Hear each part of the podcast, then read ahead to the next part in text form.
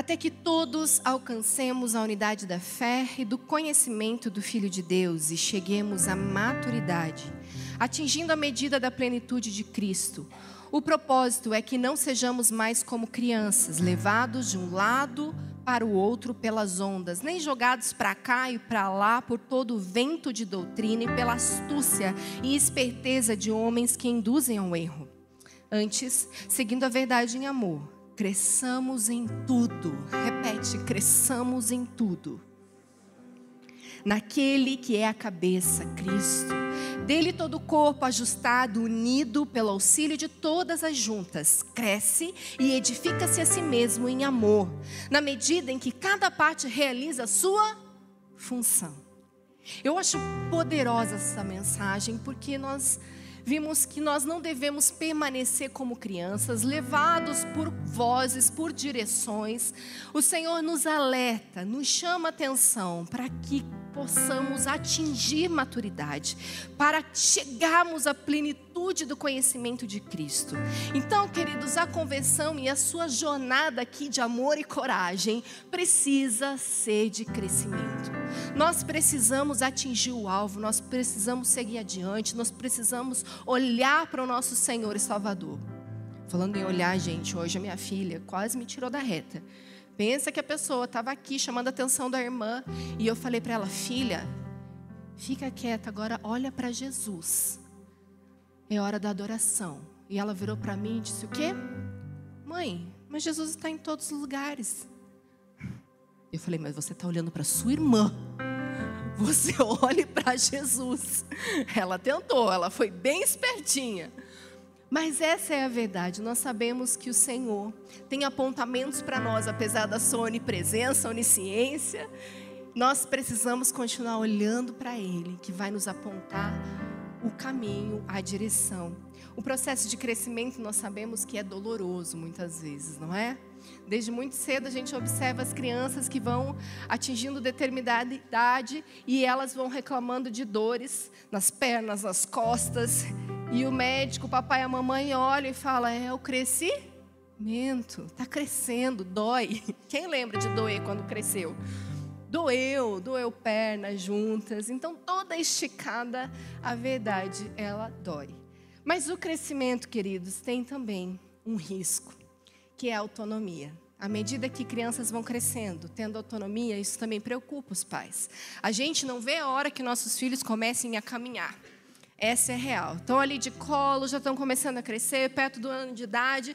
A gente já fica na expectativa, ai, não vejo a hora que comece a andar, não vejo a hora que comece a andar. Aí começa a andar, você fala, pelo amor de Deus, misericórdia, Jesus, que foi que eu fiz? A criança agora está andando e eu não paro atrás dela, porque a criança começa a correr para tudo quanto é canto, você precisa correr para tudo quanto é lugar, porque oferece risco. Está aprendendo, está crescendo. E o perigo do crescimento é a autonomia. Mas no Senhor Jesus, nós precisamos de dependência. Então, nós somos chamados ao crescimento, mas também essa maturidade vai fazer com que a gente dependa cada vez mais dele. Então, apesar desse crescimento que nos proporciona essa maturidade, essa autonomia, nós vamos tomando cada vez mais leite grossinho e vamos tomando vitamina, alimentos sólidos e a gente vai ficando cada vez mais confortável nessa vida cristã, aprendendo a caminhar com Jesus, but o lugar seguro para nós vai ser sempre a dependência. Nós precisamos dele. E o crescimento, querido, passa por alguns processos. E nós vamos falar sobre eles hoje. E a gente precisa fazer uma análise. Eu amo muito ministrar essa mensagem quando o ano está acabando. Quando a gente passou uma boa parte do ano para a gente fazer uma revisão, dar uma olhada, dar uma sondada aqui no nosso percurso, para saber se estamos permitindo de fato esse crescimento. Dando tempo, permitindo que a voz do Espírito fale, conduza Será que estamos realmente se permitindo nesse lugar de se esticar? Porque dói, essa é real, dói mesmo o crescimento. Quantos já provaram da dor do crescimento? Levanta aí a mãozinha. Ufa, estamos aí juntos. E o crescimento vai exigir, gente, em primeiro lugar, o tempo E nós precisamos pensar que nesse crescimento nós não somos também só aqueles que estão a crescer, mas que proporcionamos o crescimento para os outros. Então, à medida que somos alimentados, nós também alimentamos. À medida que o depósito chega e transborda, nós oferecemos aos outros. Então, hoje eu quero que você pense não somente em si mesmo, mas o que você tem oferecido ao outro em termos de crescimento, como você tem cooperado para o crescimento do seu irmão. Porque você, olha o texto que nós lemos aqui de Efésios 4, do 13 ao 16, ele vai dizer que todo o corpo ajustado, unido, pelo auxílio de todas as juntas. Então você olha para quem está do seu lado e fala: me auxilie, me auxilie. Porque nesse auxílio crescemos edificando uns aos outros, edificando então a nós mesmos, em amor, mas diga, em amor. Em amor, faz eu crescer, em amor, na medida em que cada parte realiza a sua função, à medida que cada um permanece naquilo que foi chamado, cada um cooperando com o outro, exortando, aconselhando, mutuamente nós crescemos juntos. Então, quando nós trilharmos aqui o processo de crescimento, você vai olhar para a sua vida e para a vida do seu irmão. Como você tem cooperado. O tempo é o primeiro deles. O tempo, ele é para todos. Está aí, Eclesiastes 3 fala que existe tempo para todas as coisas. Então, o processo de crescimento exige tempo. Você vê uma planta, uma criança, tudo no, desde o ventre, tem um processo de crescimento e tem tempo. O Senhor trabalha com ciclos, com estações, com tempo determinado de uma gestação, e quando nasce antes do tempo tem o seu dano, o seu sofrimento. Quando passa do tempo também, não é mesmo? Eu tive filhos que nasceram no tempo certo e tive, tive uma filha que nasceu com as semanas antecipadas, que foi a Louise, nasceu antes, ficou 10 dias no UTI. Isso fala de um processo de crescimento que foi interrompido no ventre e teve as suas consequências. E da mesma forma, naturalmente, quando nós interrompemos com as nossas interferências o processo do tempo e tudo que o Senhor Jesus está fazendo, nós temos também consequências, nós colhemos o fruto de não esperarmos o tempo certo. E a palavra de Deus em Eclesiastes vai dizer também que o sábio discerne tempo e modo para todas as coisas.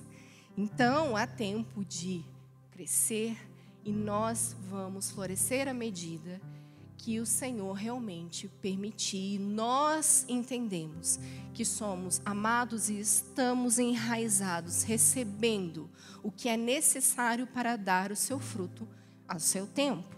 Amém? Você crê nisso? Então vamos lembrar o texto de Eclesiastes tão conhecido nosso que fala assim. Eclesiastes 3, do 1 ao 8 diz assim: Tudo tem seu tempo determinado. Salmo 139 vai dizer que o Senhor determinou todos os dias das nossas vidas. E todo o tempo também está determinado. Vamos entender. Há tempo para todo o propósito debaixo do céu. Há tempo de nascer, há tempo de morrer, tempo de plantar e tempo de arrancar o que se plantou tempo de matar e tempo de curar, tempo de derribar, tempo de edificar, tempo de chorar, tempo de rir, tempo de prantear, tempo de saltar, tempo de espalhar pedras e tempo de ajuntar pedras, tempo de abraçar e tempo de afastar-se de abraçar, tempo de buscar o tempo e tempo de perder. Tempo de guardar e tempo de deitar fora, tempo de rasgar e tempo de coser, tempo de estar calado e tempo de falar, tempo de amar e tempo de aborrecer, tempo de guerra e tempo de paz. Nós precisamos dar tempo, permitir que o tempo seja por nós respeitado. Muitas vezes o maior dos dramas do crente é entender o tempo de Deus, não é verdade? O desafio do cristão. Oh Jesus, que você cria expectativa por algo e o tempo que parece que não voa, o tempo não passa, tem coisas que parece que passam assim no estralar de dedos, tem coisas que chegam parece que rápido demais, mas o Senhor é o Deus e dono do tempo. E para alinharmos o nosso coração com o dele e permanecermos crescendo, nós precisamos discerni-lo. Nós precisamos alcançar um coração sábio, nós precisamos olhar para Ele, para que possamos provar de paz e entender que Ele está fazendo no tempo certo. Eu lembro que quando a Louise foi para nascer, o, a bolsa rompeu, nós estávamos numa sala com os pastores e uma pastora virou para mim e falou: A Louise vai nascer no tempo perfeito. E aquilo ficou cravado no meu coração. E eu falei: Amém, é verdade. Quando meu coração começava a se angustiar, eu lembrava daquela palavra. A Louise vai nascer no tempo perfeito. Então, por mais que fosse o tempo humanamente antecipado dos, para os médicos e para nós, ela nasceu no tempo perfeito.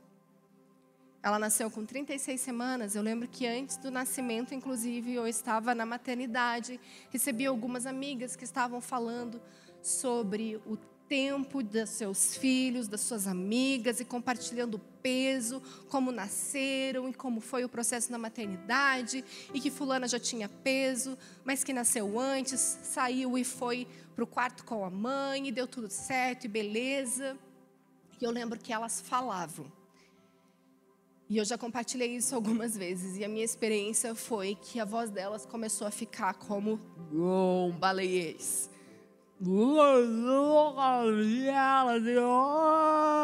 falando, foi ficando cada vez mais distante o que elas diziam e o Espírito Santo falou comigo. Falou: a história delas não determina a sua. Porque eu podia criar uma expectativa, queridos, de sair com, com a minha filha nos braços. Eu podia criar uma expectativa que tudo ia dar certo, que ela ia nascer e ela já tinha peso suficiente para ir para o quarto. Quando nós fizemos a ecografia ainda na maternidade, ela tinha peso suficiente e tudo estava bem com ela, até ela nascer. Quando eu fui para a cesárea, eu a vi, eu a beijei, e estava tudo bem, até que a enfermeira foi a mim e disse: a Louise começou a fazer esforço respiratório e precisou ir para a UTI. E naquela hora, querido, tudo que eu senti foi paz, porque eu sabia, eu já tinha ouvido do Senhor que a Louise nasceria no tempo perfeito. E que a história daquelas outras mães não iria determinar a minha história. Então eu entrei em lugar de descanso. Falei, amém. Foi fácil? Não. Queria que aquele tempo não tivesse acontecido? Queria. Mas o tempo é um processo para o meu crescimento. Oh, como eu fui esticada naqueles dias, querido. Os dias certamente mais difíceis para mim, onde eu andei pelo vale da sombra da morte com a minha filha. Foi um tempo do Senhor me esticar, de me tornar mais dependente de eu olhar e falar: Jesus, tudo está em tuas mãos, eu não posso fazer nada. Nenhum dos médicos podem fazer o que o Senhor pode fazer. Então eu descansei e eu provei do tempo. Alguns processos o tempo é mais curto, outros processos o tempo é mais longo. E os desafios chegam, mas o tempo do Senhor é perfeito. Para crescer, nós precisamos de tempo. Então, faça o mesmo pelos outros. Dê tempo para o crescimento. Como eu vejo mães e pais tentarem agilizar processos com os seus filhos, você já viu? Hoje, cada vez mais, falam do desenvolvimento das crianças e querem agilizar processos. Colocam aquele bebezinho com quatro, cinco meses e tentam sentar a criança, tentam colocar no chão para engatinhar. E vão forçando a barra para aquela criança engatinhar. E força para crescer. E força para tirar da fralda. A criança tem dois on... dois ônio. dois anos, dois olhos, dois anos dois anos de idade, às vezes nem dois já querem tirar da fralda porque custa caro. Ou porque a minha filha tem que ser brilhante, meu filho tem que ser espetacular, ele já sabe todas as coisas, vamos arrancar das fraldas. Gente, criança tem processos e os neurotransmissores ainda estão em desenvolvimento, crescendo. Vocês não precisam forçar a barra, porque tem uma natureza, uma fisiologia perfeita. Eu sempre disse, gente, criança, quando está no tempo de tirar fralda, ela quer tirar fralda. Ela diz, ela sinaliza, ela arranca as fraldas. Não quero mais. Com os meus três filhos, eu não preciso forçar nada. E tira e faz xixi, e tira e faz xixi. Uma hora que entender o que é fazer xixi, aonde faz, vai sair. E dito e feito. Estão caminhando, quer tirar, quer fazer xixi? Lógico, eu ia estimulando, ia mostrando como faz. Mas nunca fiquei arrancando fralda de criança, não. E todos eles fizeram esse movimento. Quero fazer xixi. E foi sozinho e está tudo bem. Foi com três anos, durou um pouco mais do que a maioria das crianças brilhantes da face da terra. Mas tudo bem, meus filhos continuam brilhantes. Porque tudo tem seu tempo. Mas existem pais e mães que querem agilizar o processo, querem mostrar para todo mundo que o seu filho é um gênio mais do que estimular o próprio filho, parece que querem mostrar para os outros, né? E misericórdia. Mas eu estou dando um exemplo que é comum para todos. Todos já viram, todos já participaram, talvez experimentaram, sendo pais e mães aqui. Mas a gente pode estimular, mas o tempo está determinado. Fisiologicamente, eles são perfeitos para o desenvolvimento. E quando não são, isso chama a nossa atenção, não é? Muitas crianças param no desenvolvimento, têm alguma questão que precisa ser tratada, já desenvolve alguma deficiência, a gente percebe logo cedo pelo fato do desenvolvimento não acompanhar o tempo adequado, não é? Então, isso chama a atenção dos pais. Então, você tem um diagnóstico, porque você percebe pelo tempo que não está dando resposta. Está demorando a caminhar, está demorando a falar, está demorando a ter compreensão. Isso também mostra sinais de alguma patologia porque o tempo está mostrando. Então, o tempo é um processo necessário, faz parte do crescimento. E nós devemos dar aos outros também tempo. Muitas vezes recebemos pessoas nas nossas lives, nós estamos acompanhando e temos que permitir que vivam o tempo. Que vivam um tempo de membresia, que vivam um tempo de aprendizagem, de confronto. E a gente precisa ter paciência, nós precisamos ter fruto do Espírito, sermos cheios dele para olhar e ver que é o tempo que está passando para o crescimento. Amém? Simbora? E o outro aspecto para o crescimento é a nutrição. A verdade é que o que nós absorvemos contribui muito para o nosso crescimento. Desde cedo, desde criança, você sabe que nutrientes adequados é que vão promover o crescimento sadio. Então, da mesma forma para nós. Em alguns textos lá você pode tomar nota. A palavra de Deus fala 1 2, 1 2, estou ótimo, hein? 1 Pedro 2, do 2 ao 3. Como crianças recém-nascidas, desejem de coração leite espiritual puro, para que por meio dele cresçam para a salvação, agora que provaram que o Senhor é bom. 1 Coríntios 15, 33 vai dizer: Não se deixe enganar, as más companhias corrompem os bons costumes. Ô, oh, pastor, o que está acontecendo aqui? O que você está falando sobre companhia na nutrição? Já vamos entrar. Filipenses 4, 8. Finalmente, irmãos, tudo que for verdadeiro, tudo que for nobre, tudo que for correto, tudo que for puro, tudo que for amável, tudo que for de boa fama, se houver algo excelente ou digno de louvor, pensem nessas coisas. A palavra de Deus vai dizer que a boca fala do que o coração está cheio. A boca fala do que eu estou nutrindo meu coração. A boca fala do que eu estou nutrindo, dando ouvidos. E é por isso que eu falei aqui das más companhias que corrompem os bons costumes porque nós precisamos pensar do que temos nos alimentado na mesa.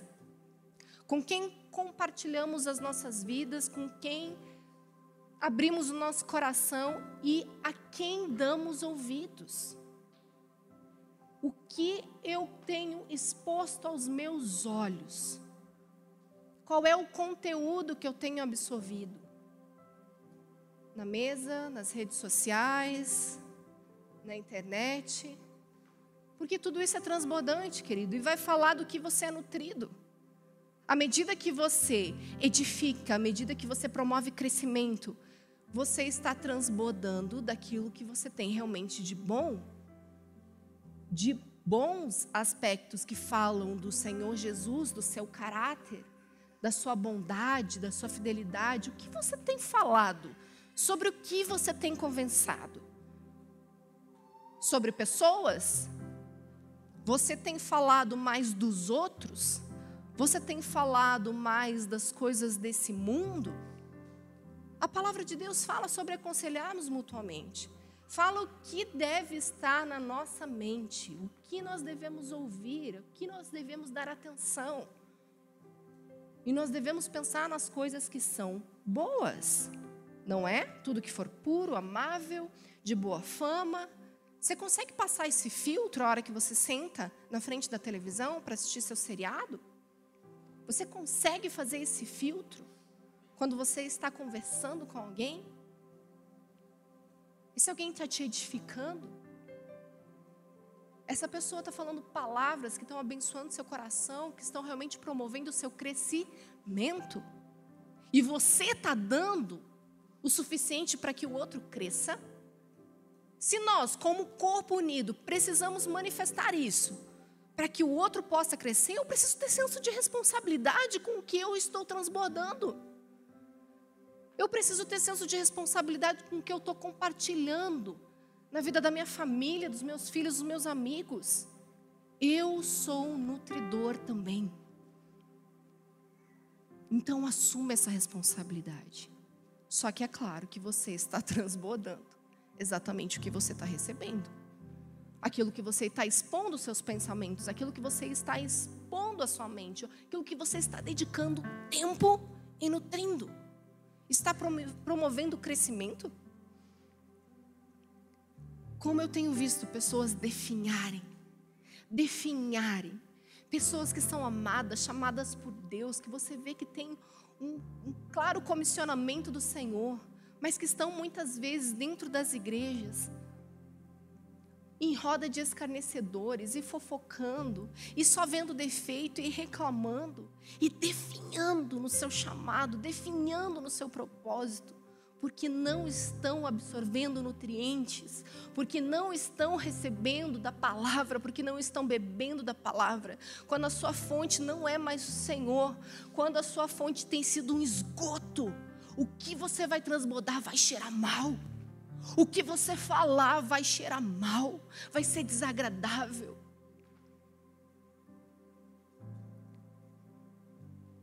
E se fica no poço parado, começa também a cheirar mal. Não deixa, queridos, que as conversas malignas, que as setas lançadas na sua mente permaneçam como um poço uma água que logo parada começa a cheirar mal. Não deixa no teu coração pensamentos maus. Problemas sem resolver, sem aceitar e consertar com seu irmão. Você precisa, querido, ser receptor da palavra, do alimento. E você precisa também transbordar o bom alimento que recebe na mesa. Nós falamos tanto que somos uma família espiritual aqui, queridos. Nós amamos sentar, nós amamos ouvir pessoas, compartilhar as nossas vidas uns com os outros. Isso é parte de nós. E o que está à mesa, querido, precisa ser um alimento que realmente promova o crescimento. Em nome de Jesus precisam ter conversas sadias, santas, que exaltam Jesus, onde o Evangelho não é envergonhado. Nós precisamos, querido, desse senso de responsabilidade para estar à mesa. Nós precisamos receber esse alimento verdadeiro. Em nome de Jesus. Amém? E para o crescimento acontecer, nós também ensinamos, nós damos direção. Desde pequenininho, você vai mostrar à criança o caminho que ela deve andar. Você vai ensinar, é por aqui, aí não. E como é difícil ouvir não, não é no processo de crescimento, porque o Senhor Jesus continua nos amando, então ele nos corrige, ele diz não, e ele aponta o caminho para nós. A palavra de Deus vai dizer lá em Isaías 48, do 17 ao 18.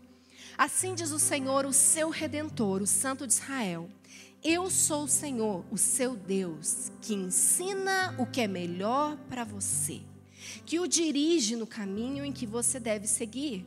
Se tão somente você tivesse prestado atenção às minhas ordens, sua paz seria como um rio sua retidão como as ondas do mar. Olha que poderoso, o Senhor falou: se você tivesse me dado ouvidos, porque eu sou quem ensino, eu dou direção. Se você tivesse me ouvido,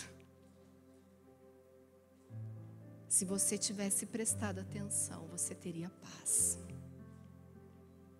Salmo 25, 9 diz: Conduz os humildes na justiça, lhes ensina o caminho. A palavra de Deus em Salmo 119, 105 vai dizer que a tua palavra é lâmpada para os meus pés. Então, queridos, no crescimento, nós precisamos desse direcionamento do Senhor, nós precisamos do alimento sólido da palavra de Deus, nós precisamos nos dedicar a conhecê-lo. E o conhecimento, querido, no processo ele é adquirido. Nós precisamos exercitar a leitura da palavra, então, que vai ser parte do crescimento, nosso alimento. Nós vamos ouvir do Senhor a instrução, ele vai nos dar a direção. E quantos aqui caminham conosco algum tempo sabem o suficiente que nós não estamos aqui como uma liderança que diz o que tem que ser feito, ao menos que seja pela palavra de Deus. Mas quando você precisa ouvir uma direção, você vai ouvir de Deus. Você vai buscar na palavra e você vai ouvir de Deus. Quantas foram as vezes que as pessoas nos procuraram e dizer, pastor, pastora, está acontecendo isso, isso, aquilo. O que você acha que eu tenho que fazer? Vai procurar o Senhor. O Senhor vai te dizer. Você vai à fonte, porque Ele diz: Eu te dirijo, eu te ensino o caminho, eu mostro o que tem que fazer, seja paz o hábito do seu coração. O que é princípio é princípio. Não é? Eu sempre dou esse exemplo. Se você chega para namorar com alguém que não é cristão, você vai estar em julgo desigual. Então eu sei qual é a vontade do Senhor para a sua vida, é o princípio, é a lâmpada para os seus pés, é a direção que você precisa ouvir e obedecer. Você não vai namorar com um descrente. Você não vai casar com um homem descrente, porque isso é um princípio. Essa é a palavra de Deus. Então eu vou te apontar o que diz a palavra. Agora você precisa orar e discernir para saber se é a vontade de Deus você namorar ou não essa criatura? Hã? Precisa? Ai, mas eu estou sentindo paz. Ele é tão maravilhoso, ele é tão perfeito, pastora, meu Deus, é muito melhor do que o homem crente que eu já tive anteriormente. Acontece, infelizmente. But não conhece o Jesus, o que é o principal, o que é o primordial. Precisa de revelação da palavra de Deus, precisa se converter aos caminhos do Senhor e dar os seus frutos. O engano que a gente vê por aí, né? Do amado que começa a namorar, aquele namoro evangelístico, a criatura vem com você, vem te acompanhando, porque sabe que tem que estar por aqui para vocês conseguirem continuar namorando, vem. Um dia chora, começa a ler a Bíblia, frequenta os cultos com você e daqui a pouco está aqui. Você tem certeza que, uau, mas precisa dar os seus frutos, porque a palavra de Deus diz que nós temos que ter frutos dignos de arrependimento. Então, aquele que roubava, não roube mais, antes trabalho. Aquele que mentia, não mente mais e passe a falar a verdade. Então, é um processo. Então, a gente espera que os frutos se manifestem. Então, para você namorar com esse cidadão, você vai esperar os frutos. Ver que se converteu de verdade, que é um processo. Senão, você vai estar em julgo desigual. Então, para isso, eu estou falando do conhecimento da palavra de Deus. Agora, essa é a direção de Deus. Mas para outras coisas nós precisamos entender a direção. Pastor, eu tenho um chamado missionário. Eu amo a África, mas eu também amo a Dinamarca. Eu não sei o que, que você acha, para onde eu devo ir. É o Senhor que vai dirigir os teus caminhos. É Ele que vai dizer. Vai buscá-lo. E esse é um processo de crescimento. Buscar o Senhor. Para entender a Sua vontade. Para discernir a Sua vontade. Porque Ele conduz os humildes na justiça e Ele ensina o caminho. Amém? Ele é a nossa fonte, ele dá ensino e direção. E 2 Pedro 3,18 diz: cresçam, porém na graça e no conhecimento do nosso Senhor e Salvador Jesus Cristo. A Ele seja a glória, agora e para sempre. Amém. Colossenses 1, do 9 em diante, a palavra de Deus vai dizer: Por essa razão, desde o dia em que ouvimos, não deixamos de orar por vocês e pedir que sejam cheios do pleno conhecimento da vontade de Deus, com toda a sabedoria e entendimento espiritual. E isso para que vocês vivam de maneira digna e em tudo possam agradá-lo, frutificando em toda boa obra, crescendo no pleno conhecimento de Deus. Então, no conhecimento de Deus, nós precisamos crescer, em buscá-lo. Essa é a oração de Paulo. Olha, eu estou orando para que vocês cresçam no conhecimento de Deus. Então, nós devemos crescer no Senhor, na palavra e na sua vontade, entendendo qual que é a sua vontade. Esse é o processo de crescimento. Eu vou conhecer o Senhor, eu vou conhecer o Senhor pela palavra, porque Ele é lâmpada para os nossos pés. E conhecendo o Senhor, discernindo o seu espírito, eu sei qual é a sua vontade. Então, o Deus que opera em nós o desejar ou realizar, começa a nos dar a clara direção para onde devemos ir. A maioria de vocês aqui que esteve em processo de transição, vindo de outros lugares para frequentar, nós aconselhamos sempre: entendam a vontade de Deus para a vida de vocês. Nós amamos receber, nós amamos ser família, mas nós queremos que vocês estejam no centro da vontade de Deus. Em nome de Jesus, queridos, vocês precisam conhecê-los, precisam ser esticados, experimentados na presença de Deus, no poder da Sua palavra, no conhecimento do seu espírito, pelo relacionamento com Ele. Então, à medida que eu oro, que eu busco, que eu leio a Sua palavra, que nela eu medito dia e noite, eu começo a discernir o que Ele tem, qual é a Sua vontade, qual é o seu propósito. E isso vai nos esticando, vai nos fazendo crescer. E aqui a gente vai entrar na prática e no exercício que vão gerando a experiência. A palavra de Deus fala lá em Hebreus 5, do 11 ao 14. Você abre a sua Bíblia, por favor.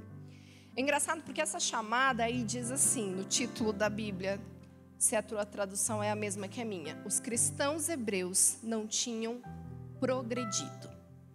Essa é a chamada.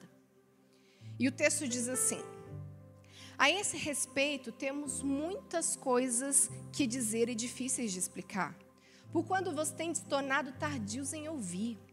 Embora a essa altura já devessem ser mestres, precisam de alguém que ensine a vocês novamente princípios elementares da palavra de Deus. Ele está falando: olha, o crescimento de vocês está tardio.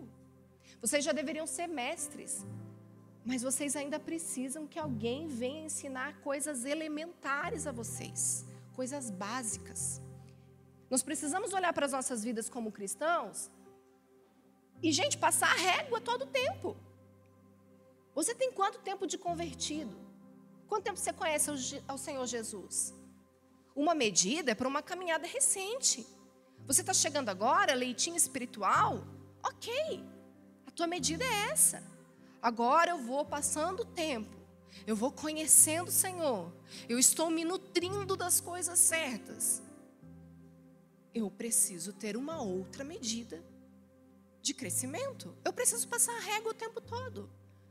Será que é proporcional a minha maturidade ao tempo da minha caminhada cristã? O que se espera de mim? O que se espera de um bebê com oito meses? O que se espera de uma criança com um ano? O que se espera de uma criança com dois? Nós temos protocolo para o desenvolvimento. A psicologia vai mostrar, Os médicos vão mostrar os gráficos e dizer como ele deveria estar nessa fase, altura, medida. Com a gente não é diferente. O que se espera de você? E é isso que a carta de Hebreus está dizendo. Não, o que se esperava de vocês é que vocês já fossem mestres, mas olha aqui. A gente vai ter que voltar a questões elementares com vocês. Simbora. Estão precisando de leite e não de alimento sólido. Quem se alimenta de leite ainda é criança e não tem experiência no ensino da justiça. Mas o alimento sólido é para os adultos, os quais, pelo exercício constante, repete exercício constante, é, tornando-se aptos para discernir tanto o bem quanto o mal. Então, é o exercício. Para subir novos degraus, nós seremos experimentados é um processo crescimento, precisa de exercício. 1 Timóteo 3,10 vai dizer: devem ser primeiramente experimentados, depois, se não houver nada contra eles, que atuem como diáconos. Aqui eles estão falando de um processo para avaliar se alguém tem condição para o diaconato. Então, homens e mulheres que a palavra de Deus aponta que podem ser presbíteros, diáconos, tem uma lista a ser observada. Mas diz, eles precisam ser experimentados. E a palavra experimentado ali, que é doquimazo no grego, significa testar, examinar, provar, verificar, ver se alguma coisa é genuína ou não reconhecer como genuíno depois de exame, aprovar e julgar valioso. Nós precisamos ser exercitados e experimentados, e à medida que isso acontece, nós vamos crescendo.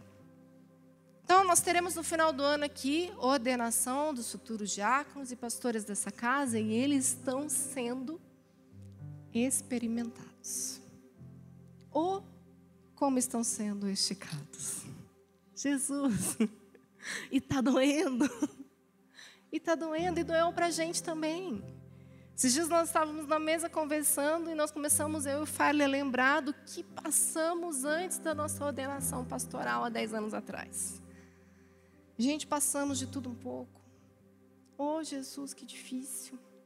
Fomos perseguidos, batemos o carro duas vezes morreu uma pessoa na nossa célula, durante a célula. O Farley aqui já compartilhou com vocês essa experiência dura e difícil para nós. Mas quando o pastor Luciano, na época, veio falar conosco, e o pastor Francisco também, ele falou: vocês estão sendo experimentados. E nós estamos encontrando em vocês o que é verdadeiro, é genuíno o crescimento, é crescimento que o Senhor está promovendo. Vocês estão sendo aprovados. Em nome de Jesus. Aqui, quando estivermos juntos celebrando essa ordenação, nós estamos certos que também diremos: estão sendo aprovados. Foram provados e estão sendo aprovados. Para a glória de Deus. E quando o Senhor nos confiou essa casa, nos confiou a Cornerstone, também fomos experimentados e estamos sendo experimentados. Uma coisa é você fazer parte de um corpo de pastores, você está ali para auxiliar. E eu lembro que eu sempre dizia: eu estarei sempre nessa posição. Eu não quero nunca uma igreja para mim, eu quero auxiliar, eu quero estar junto, conta comigo, eu vou. Mas eu lembro que a Kelly foi profeta na minha vida logo que eu cheguei na igreja, que eu tomei até um susto. Ela falou: um dia vocês vão precisar ter a igreja de vocês com a carinha de vocês. Eu falei: sangue de Jesus tem poder. Não, Deus, não. Tá tudo bem aqui, ó, tá ótimo. Tá super confortável. Coopero, tô junto, conta comigo. Mas eu, à frente, não. Mas se o Senhor chamou, eu só preciso obedecer. E eu pago um preço de ser experimentada, de ser esticada, dia após dia. A gente está aqui num culto abençoado como esse. Glória a Deus por esse lugar tão maravilhoso que o Senhor nos deu. Isso, na verdade, foi um mimo de Deus. Ele falou: meus pensamentos são muito mais altos que os seus. Lugar que a gente nunca imaginaria, nem nos nossos maiores sonhos o Senhor nos deu. Mas isso aqui, para mim, é só Ele dizendo: Sou eu. Sou eu. Eu que estou fazendo. Você não poderia projetar, construir, conquistar, mas eu estou fazendo. Mas teve um preço. De joelho no chão, de lágrima, de humilhação. E foi assim. É lindo a gente chegar aqui e contemplar essa glória do Senhor, eu amo. Mas essa glória teve que me tocar lá no meu secreto. Ele me esfolou, me arrancou o couro de todas as formas. E eu falei: tudo bem, Jesus, estou aqui, não eu, mas o Senhor. E vamos subindo um degrauzinho, vamos sendo experimentados. Mais um dia e outro dia, vamos lá. E os que estão sendo experimentados aqui, Doquimazo para os nossos futuros diáconos. Né? Eles estão na cadeira de socorro, Deus. Ai, Jesus. Eles é o que podem levantar da cadeira e dizer é verdade, crescer dói. Mas é para a glória de Deus. O Senhor quer encontrá-los assim na fidelidade da multiplicação, do crescimento. E vamos que vamos, nós estamos juntos. E para isso, para o crescimento, precisamos de conselho do Senhor. E o Senhor requer também dos homens que sejam cheios do Espírito para aconselhar mutuamente. Amém? Provérbios 15, 22 diz: Os planos fracassam por falta de conselho, mas são bem-sucedidos quando há muitos conselheiros. Salmo 73, 24 diz: Tu me diriges no teu conselho e depois me receberás com honra. À medida que eu dou ouvidos ao Espírito Santo, nós ouvimos o conselho do Senhor, nós provamos de ser recebido por Ele com honra. Filho meu, filha minha, oh que dia! Quando esse dia chegar? Jesus. Efésios 4, que nós iniciamos, Lá no finalzinho, do 15 ao 16, diz dele todo o corpo então ajustado e unido pelo auxílio de todas as juntas. Cresce e edifica-se a si mesmo em amor na medida que cada parte realiza sua função. Então, queridos, quando nós estamos reunidos em família, nas Livingstons, quando nós compartilhamos um cafezinho gostoso no final do culto, sentamos à mesa, nós podemos aconselhar uns aos outros, nós podemos meditar na palavra de Deus, no que foi dito, nós podemos testemunhar o que o Senhor tem feito, nós podemos compartilhar e essa função de cada um, do mestre que vai te encorajar na palavra de Deus, naquele que é o pastorzão que vai te dar aquele colo, aquele consolo, não é verdade? Aquele que te ganhou lá fora, que foi evangelista, que te trouxe para a igreja, o profeta que vai te dar palavra, direção, que vai apontar os caminhos do Senhor para você ser cheio do Espírito Santo em nome de Jesus, amém? E a direção apostólica dessa igreja, nós vamos contribuindo para o crescimento de todos os santos. Quantos se sentem parte disso? Aleluia! Assuma sua responsabilidade. Eu falo, eu estou aqui para nutrir, para promover o crescimento do meu irmão. E eu vou crescer também para a glória de Deus. Eu não quero que vocês sejam como aqueles da carta de Hebreus sendo advertido e falando, querido, eu tenho que voltar nos fundamentos aqui contigo. Você já deveria estar aqui dando aula na escola bíblica, você já deveria estar pregando, você já deveria ter uma Livingston, você já deveria ter vários discípulos, e eu estou aqui tendo que voltar passinho atrás contigo. Não, em nome de Jesus. Amém?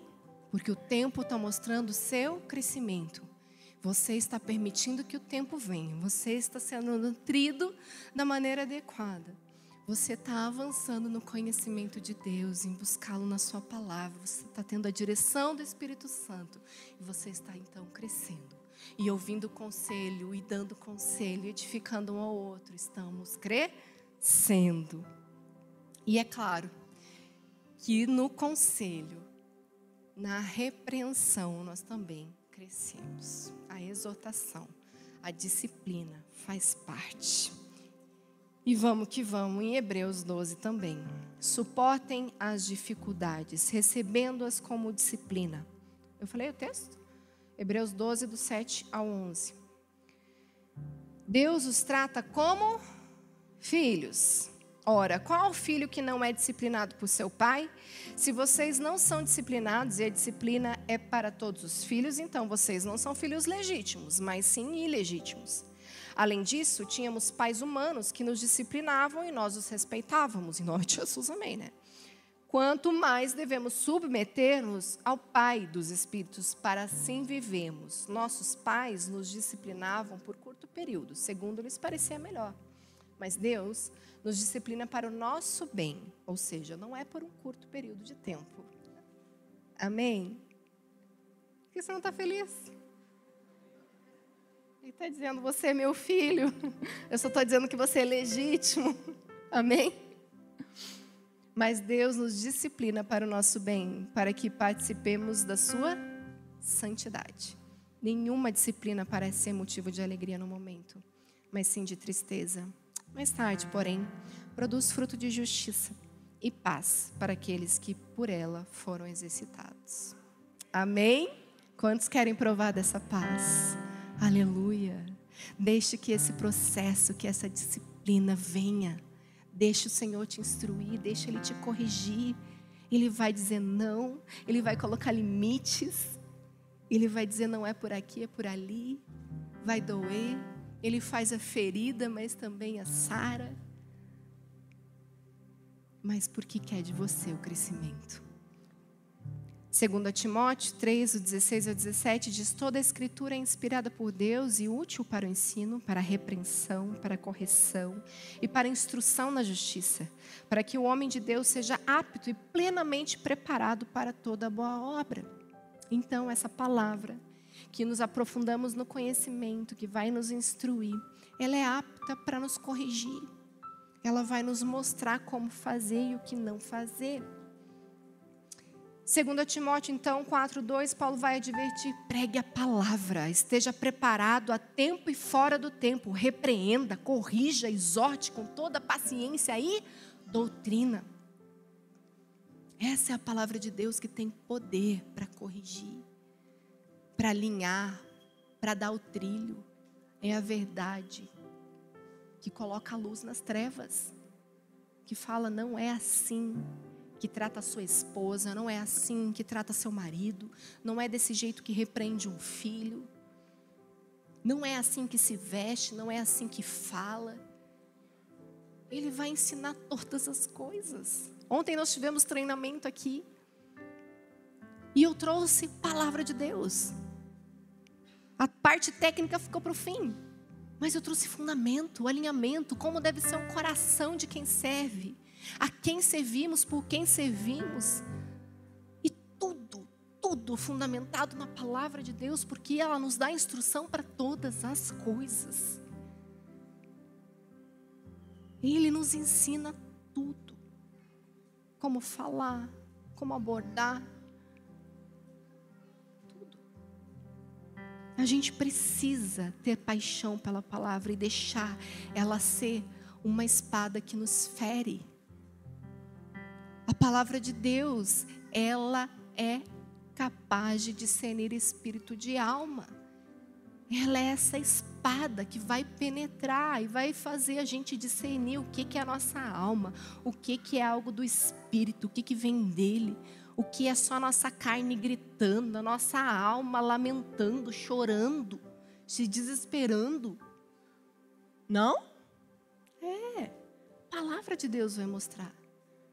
Esse é o poder da palavra. Provérbios 27, do 5 ao 6, fala: melhor é a repreensão feita abertamente do que o amor oculto. Quem fere por amor mostra lealdade, mas o inimigo multiplica os beijos.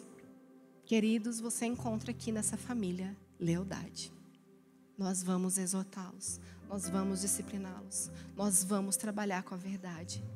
E nós não vamos segurar você, passando a mão na sua cabeça.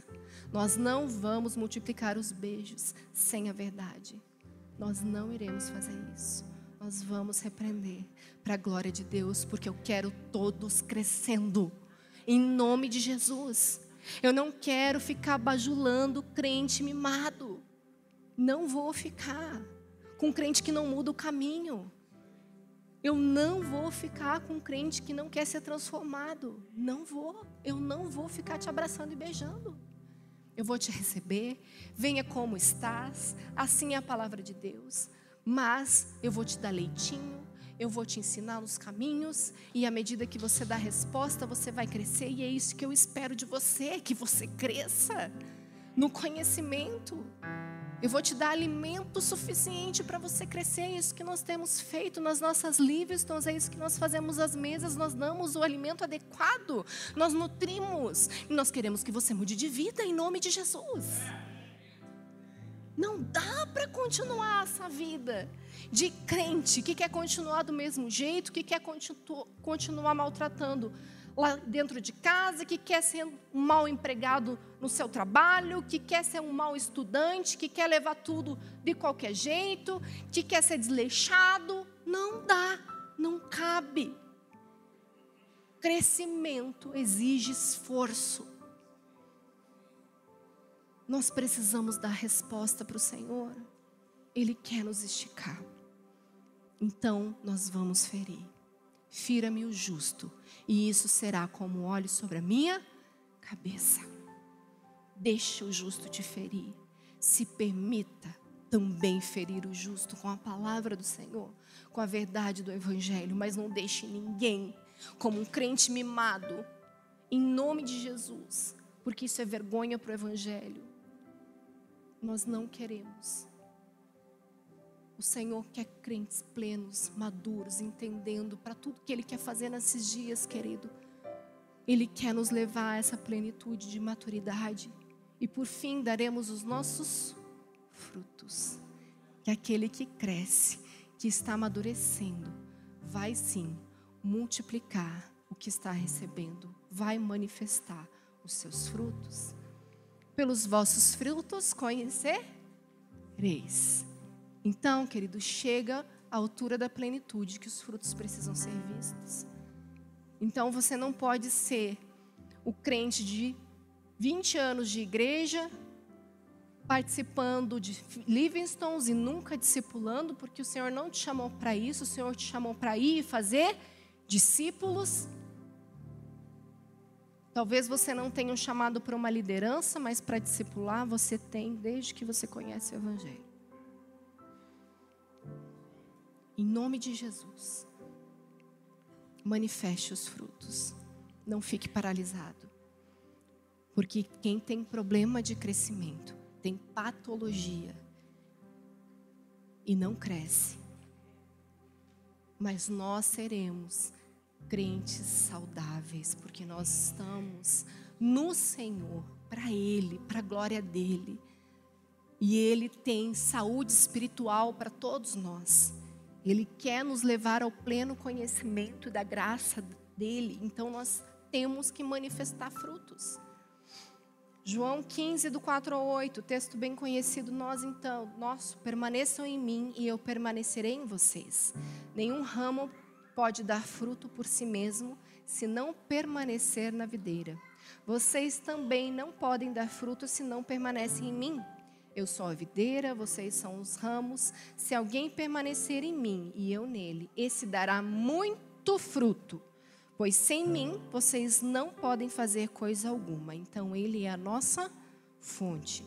Se alguém não permanecer em mim, será como um ramo que é jogado fora e seca. Tais ramos são apanhados, lançados ao fogo e queimados.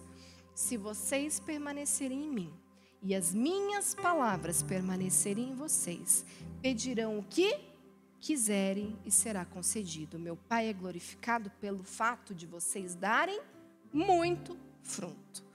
E assim serão os meus discípulos. É assim que são reconhecidos os discípulos do Senhor pelos seus frutos. E queridos, nós não podemos ser como esses filhos, como eu disse, mimados. Em nome da aceitação, estão sempre esperneando, estão sempre pedindo, mas nada fazendo, não dando tempo, nutrindo-se das coisas erradas e tóxicas, de pessoas que contaminam o seu coração.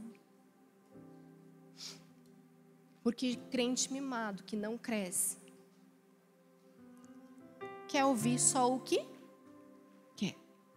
Então, vai pular de grupo, pessoa em pessoa, para ouvir o que quer.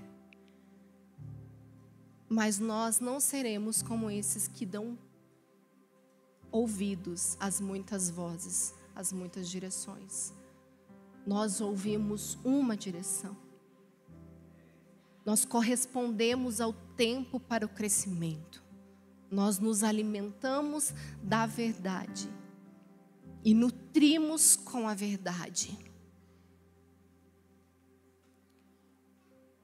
Nós vamos crescendo no conhecimento. Nós não paralisaremos. Em nome de Jesus, é tempo de uma resposta. E eu não sei se o teu processo de crescimento, querido, está paralisado. É hora de passar a régua. É hora de olhar para trás, para olhar para a sua caminhada com Cristo Jesus e passar a régua. E deixar que o Espírito Santo te mostre a medida do seu crescimento. Se você está permitindo o processo do Senhor para ser esticado, se você está dizendo sim e permitindo que a dor chegue, permitindo que a palavra te fira, permitindo que os irmãos te aconselhem e te firam. Se você está sendo um instrumento do Senhor também para o crescimento, se você está sendo encorajador daqueles que estão sofrendo, mas que estão sendo esticados pelo Senhor. Abaixa tua cabeça, fecha os teus olhos. É um tempo de meditação na presença do Senhor.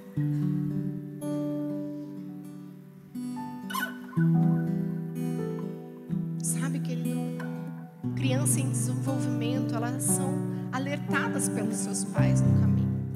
Os pais dizem: aqui não, aqui não pode, é perigoso, tem risco. E o Senhor que nos ama, ele faz permanentemente isso conosco, mas sabe, à medida que vamos crescendo, parece que nós não nos acostumamos a ouvir não. Nós não queremos ouvir não de Deus. Nós queremos fazer tudo do nosso jeito.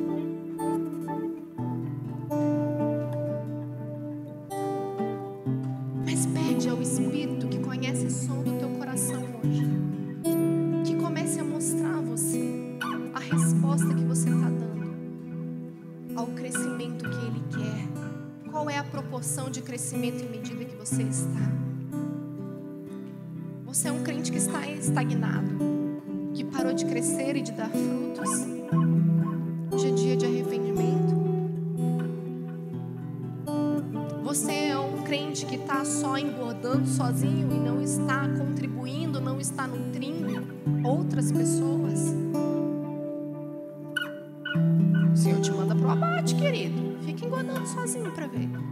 O Espírito de Deus está aqui. E Ele não quer, certamente, lançar nenhum fora, nenhum ramo. Esse não é o desejo de Deus. O desejo dele é que vocês permaneçam na videira.